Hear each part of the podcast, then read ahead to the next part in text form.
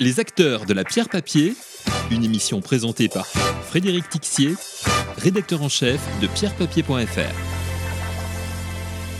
Bonjour à tous, nous recevons aujourd'hui euh, Laurent Goville. Laurent Goville, bonjour. Bonjour. Alors je rappelle que vous êtes le directeur général de Gestion 21, une société de gestion d'actifs financiers que vous avez confondée en 2007. Alors Gestion 21, c'est environ 330 millions d'euros d'actifs sous gestion, plusieurs fonds au mandat, dont le fonds immobilier 21 que vous pilotez et qui, comme son nom l'indique, investit exclusivement dans des foncières cotées en bourse. Alors première question, on va faire un petit Petit bilan 2020, on va pas se mentir, euh, c'était pas une année exceptionnelle pour les foncières cotées en bourse.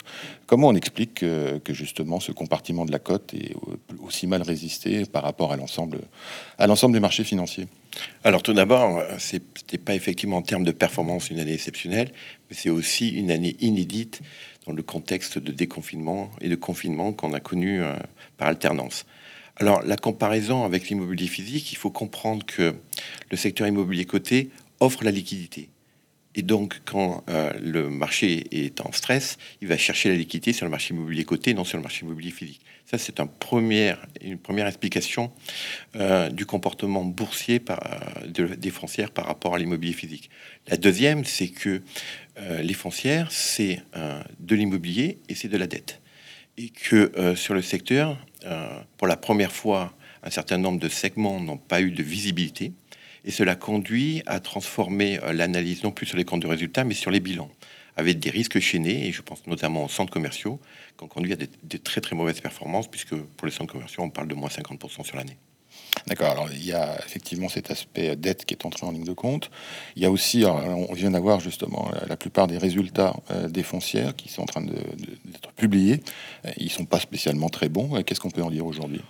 Une interprétation simple et rapide, c'est de dire que effectivement les, les secteurs comme les centres euh, commerciaux euh, qui ont vu leurs euh, actifs fermés bah, sont en bas des performances économiques. Hein, tout à fait naturel. Quand vous avez deux à trois mois de fermeture, vous pouvez pas vous attendre à de bons résultats, même si sur ce secteur, quand vous recevez des loyers pendant trois mois, vous êtes sûr de ne pas être en perte.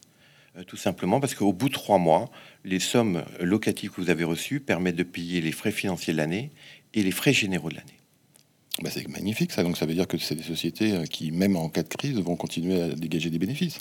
Ça, c'est le cas et 2020 le, traduit, bien évidemment. Après, les commentateurs se portent sur la variation de ces bénéfices par rapport à l'année 2019. Euh, et aujourd'hui, on en est où, justement, en termes de ratio cours sur bénéfice Alors, en termes de ratio sur cours sur bénéfice, si on parle de notre fonds, on est autour de 13 fois et du secteur 16 fois. Euh, voilà, pourquoi on est à 13 fois? Tout simplement parce que notre processus de gestion euh, a vocation à être un positionnement value et avoir des multiples plus, plus faibles que celui du secteur. Il y, a, un point que vous aviez abordé lors de votre conférence annuelle, c'est euh, une certaine critique de la communication financière des foncières. Qu'est-ce que vous voulez dire exactement? En fait, une foncière, c'est quoi? C'est effectivement un l'actif de l'immobilier, et puis c'est la dette et des fonds propres. Donc euh, la direction financière et bien évidemment et la, communication financière, la communication de façon générale, en charge euh, les fonds propres et la dette. Euh, ce que l'on peut euh, regretter, c'est que l'investisseur a besoin de repères. Il a d'autant plus besoin de repères dans ces périodes qui sont inédites, comme l'a pu l'être l'année 2020. Et le secteur n'a pas pu bénéficier du phare de la distribution, contrairement à d'autres formes où l'engagement de distribution a été maintenu. pour le secteur, c'était un peu plus compliqué. Alors, euh, bien évidemment, les secteurs les moins atteints, style le résidentiel, euh, allemand ou la logistique a maintenu ses engagements de distribution. Le bureau, c'est au cas par cas. Mais euh, les centres commerciaux, c'est au cas par cas, mais il y a eu quand même un certain nombre de, coupures de dividendes. Donc, euh, sans ce phare de la distribution, euh, sans l'analyse rapide qu'un mois de confinement, je pense là aux centres commerciaux, c'est 12% de baisse des cash flows, je pense que la communication financière dans son ensemble n'a pas permis à l'investisseur de se repérer dans le temps parce que malgré tout, une année, c'est important, mais quand on achète un secteur 14 ou 16 années, euh, ça l'est un peu moins. Alors, parlons justement des perspectives. Euh, année 2020, on l'a dit, pas une bonne année. 2021, euh, est-ce que ça sera une bonne année pour les foncières? Vous espérez que ça sera une, une année value Voilà, donc ce qui correspond à votre style de gestion. Alors pourquoi, pourquoi 2021 serait une bonne année pour les foncières, sous réserve évidemment qu'on sorte enfin du contexte de crise sanitaire? Alors effectivement, qu'on sorte du contexte de crise sanitaire, ou au moins qu'on réduise la pression sanitaire.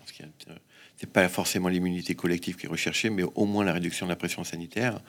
Et on peut penser que fin avril, on sera sur ce stade-là, puisque sortir de la pression sanitaire, c'est vacciner entre 6 et 15 millions de personnes, euh, qui représentent 90% des cas. Alors, euh, sous cette hypothèse-là, euh, il nous paraît important de dire que les, les secteurs qui profiteront le plus, c'est les secteurs qui décodent fortement. Et à l'instar des centres commerciaux qui sont sur des niveaux de décode de 50% des, secteurs euh, comme le résidentiel reste une allocation structurelle, parce qu'il faut se rappeler que quand on parle résidentiel, on ne parle pas des 10 000, mètres, des 10 000 euros au mètre carré parisien ou le 5 000 euros euh, au mètre carré des grandes euh, métropoles régionales françaises. Le résidentiel allemand, il est à 2 000 euros, c'est-à-dire en dessous des, des, coûts de construction et donc à une dimension structurelle et value dans son ADN.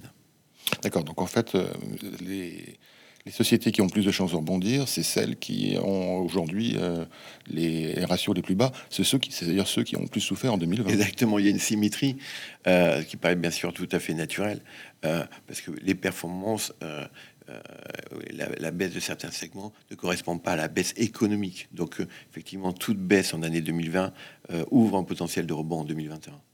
Alors, parlons, un peu du fonds euh, immobilier 21, justement. Euh, on va pas forcément revenir sur les performances 2020, mais aujourd'hui, là, aujourd'hui, euh, actuellement, vous êtes sur quel type d'allocation d'actifs? J'ai cru comprendre qu'il y avait effectivement du secteur résidentiel, mais pas que. Il y a toujours les foncières de commerce qui ont pesé sur votre performance en 2020, justement. Exactement. Bah, c'est un positionnement value, c'est-à-dire effectivement du résidentiel autour de 40% pour les raisons que je viens de décrire, c'est-à-dire des prix inférieurs au coût de construction, ce qui est quand même une opportunité immobilière euh, très intéressante. Euh, ça, c'est les premiers 40%. On a à peu près 25% de centres commerciaux, tout simplement pour effectivement bénéficier de niveaux de cours qui sont euh, au niveau de, mars 2020, c'est-à-dire que on n'a pas retrouvé du tout les cours ou le rebond, comme, comme certains secteurs l'ont reçu, l'ont eu en fin 2020. Euh, c'est donc ça, c'est les deux tiers du portefeuille. Après, sur le bureau, on est un peu plus sélectif. Donc là, on va être plutôt sur, également sur une thématique, notamment du bureau allemand, qui nous présente des caractéristiques tant en loyer qu'en prix, euh, qui nous met dans une dimension plus défensive. Et puis, on a la logistique pour, 5% sur les titres les plus value. La, logistique, justement, c'est le secteur à la mode. Euh, donc 5%, pourquoi pas plus? Pourquoi pas plus? Parce qu'en fait, il y a quatre propositions de titres sur le secteur immobilier côté de la zone euro. Euh, il y a deux titres qui se payent sur des multiples de 25-35 fois et qui sont incompatibles avec notre discipline de gestion. Et vous avez deux titres qui sont sur des niveaux à peu près équivalents au, niveau du secteur et qui, eux, sont comestibles dans notre style de gestion. Mais on a également un, donc vous me dites, pourquoi on n'en a pas 10%, par exemple, 2 fois 5 euh, Non, on en a 5% parce qu'aussi on doit tenir compte de notre critère qui, chez nous, est très important, qui est celui de la liquidité. Euh, donc c'est pour ça que ces raisons, on, est sur ces niveaux-là. Il y a aussi un, point qui était important en 2020, c'est que, contrairement à leur, habitude, si je puis dire, les, foncières ont une volatilité très élevée. Est-ce que ça, on, on peut encore l'avoir en 2021 Déjà, ça, c'est un échec la volatilité, c'est quoi en fin de compte? C'est effectivement euh, une fluctuation, mais c'est aussi euh, se mettre en situation d'avoir un marché où euh, les sociétés ont un coût du capital tellement élevé que le marché coté n'est plus compétitif. Donc ça, c'est une, grosse déception et je crois que le secteur doit travailler pour réduire cette volatilité, réduire la décote pour que les foncières aient un coût du capital compétitif avec d'autres formes de détention.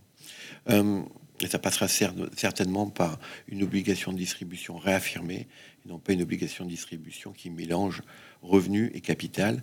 Et on l'a bien vu, l'argumentaire pour ne pas verser de dividendes cette année, ça a été euh, les pertes en capital qui remontaient euh, de filiales euh, détruisent l'engagement de distribution.